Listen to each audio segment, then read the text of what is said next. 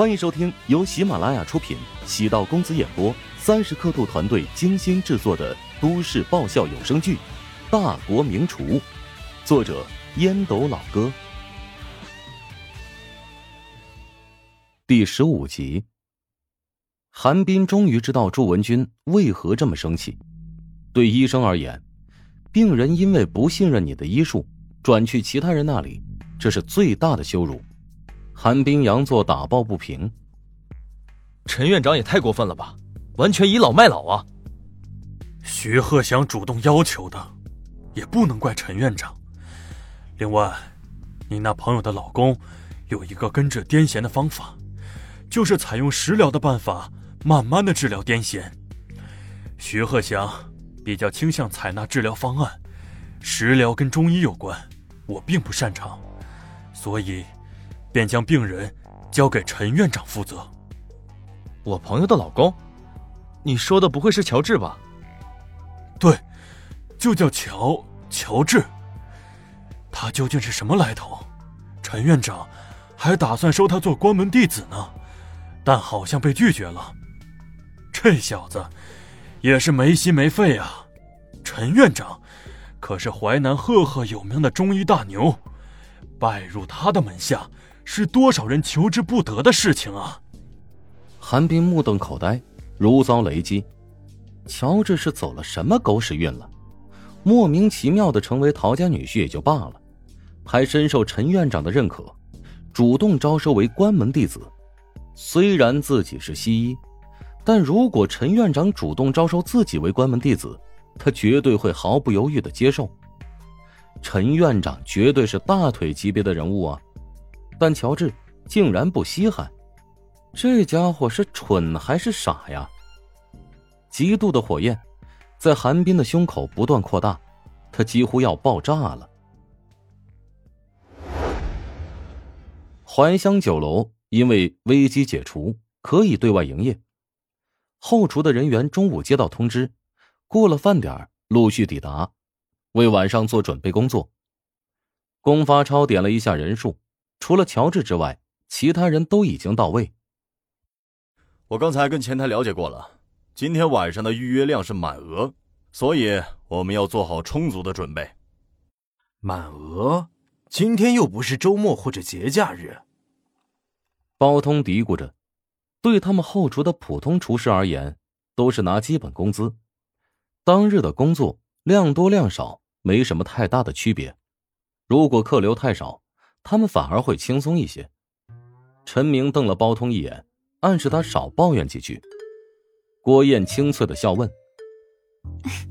原本以为遇到这种事会没人愿意上门呢，没想到生意反而好了。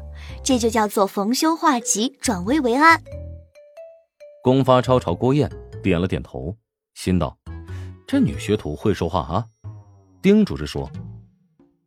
今晚的马头羊肉汤是最热销的菜品，所以大家一定要用心准备，千万别给我出什么差错。龚发超又训了几句，吩咐大家各忙各的。乔治没来，锅碗瓢盆自然得由郭燕来清洗。郭燕擦拭着盘子，对乔治还是有点想念。其实，他对自己平时很体贴，如果不是竞争对手。他肯定对乔治不会那么绝情。包通喜滋滋的走到郭燕的身边，蹲下，低声道：“你还不赶紧感谢我？”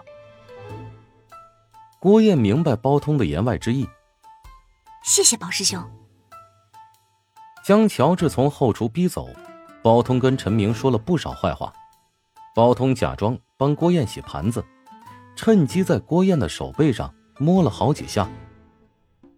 嘿嘿，只是嘴巴上感谢嘛。郭燕对包通有点厌恶，但还是强忍着恶心。等过几天发薪水，我请你吃饭。好，一言为定哦。包通朝郭燕挤眉弄眼，然后哼着歌儿离去了。郭燕暗叹了口气，以后啊，还是得躲着包通一点。不远处。出现熟悉的人影，正是已经被开除的乔治。他回来整理自己的东西，后厨的人都看到他，但没有一个人主动上前跟他打招呼。铁打的阵营，流水的兵，乔治是被淘汰的人，没有人会在意他的去留和悲惨的处境。乔治对后厨也没有太多的感情，他将东西丢到大纸箱内，朝门外走去。郭燕喊住了乔治：“喂，乔治，对不起啊！”，这有什么对不起的？乔治转过身，朝郭燕挥了挥手，淡淡一笑。郭燕固然可恨，但自己离开，他能出来送行，足以说明郭燕还不至于坏到骨子里。后厨是一个江湖，人在江湖就得面对尔虞我诈、捧上压下、欺软怕硬、两面三刀、趋炎附势。想要生存下去，必须得适应这个氛围。郭燕跟乔治私下聊过，他的家庭条件呢不是特别好。下面还有一个正在读书的弟弟。大专毕业之后，曾经做过好几份工作，能够进入怀乡酒楼，他感觉特别珍惜。因为阅历太多，所以造就了郭燕现在的性格。何况，乔治心里挺美。后厨这些人，包括郭燕在内，都觉得自己是被辞退了。其实呢，他即将拿到创业基金。正式开启属于自己的事业。郭燕看着乔治的背影，孤零零的，落魄而狼狈。在他看来，乔治在后厨对他的种种帮助，其实是一种变相的追求。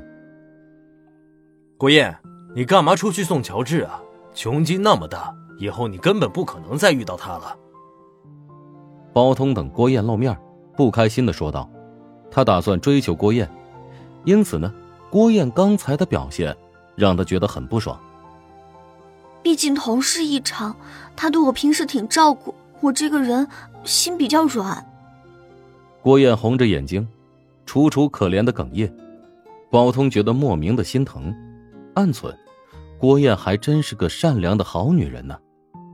包通找了个机会，来到酒楼的办公区，见舅舅坐在电脑面前办公。从口袋里掏出香烟，递了一根给舅舅。舅，你实在太给力了，这么短时间就把那个讨厌的家伙给踢走了。我踢谁了？乔治啊，就那个差劲的实习厨工，在我手下打杂的呀。包通表情僵硬的说道：“他以为舅舅是忘事儿了。也对，乔治这种级别的学徒，连正式录用合同都还没签呢。”根本不值得放在舅舅的心上。乔治，他是集团总经办安排过来的实习员工，我哪里有资格辞退他呀？我上次打听过他的身份，也被吓了一跳。他走了也是好事，不然早晚你跟他之间的矛盾会拖累我。曹广厦对自己外甥也是恨铁不成钢。你少给我惹是生非。我让你去后厨，是给你机会学本事，而不是让你整天争风吃醋的。为了一个女人，工作都不想要了吗？乔治不出意外，极有可能是集团总裁宋恒德的关系户。宋恒德那是怀乡集团的二号，跟曹广厦所处的地位，可以用天壤之别来形容，也不为过。望着差点坑舅的外甥，曹广厦浓眉拧起。毫不留情的在包通屁股上狠狠踹上一脚，包通摔了个狗吃屎，一脸蒙圈。原本以为乔治呢就是个普通的学徒，没想到竟然有着这么牛掰的关系，自己还真是狗眼看人低呀。乔治找一家咖啡馆呆坐了一个下午，寻思该如何开启创业第一步。他的创业计划肯定是围绕餐饮展开。首先呢。自己在餐饮领域很擅长，从小在父亲的熏陶下，喜欢做各种各样的美食。大学学的是酒店管理专业，跟餐饮也有直接联系。最为关键的是，这投资人陶南方对餐饮特别了解。陶南方这么多年投资过很多项目，都是围绕餐饮展开，其余项目比如赚钱的房地产、手机制造。电子商务等领域，虽然有机会接触，但都被排除在外。然而，现在餐饮项目这么多，绝大多数都被后浪拍在沙滩上，能存活下来的屈指可数。尽管这一百万创业基金不是从自己腰包里掏出来的，但乔治必须要为之负责，因为他觉得这也是陶南方对自己的考验。如果自己创业失败，别提继承陶家的餐饮产业，恐怕他会让陶如雪直接跟自己离婚。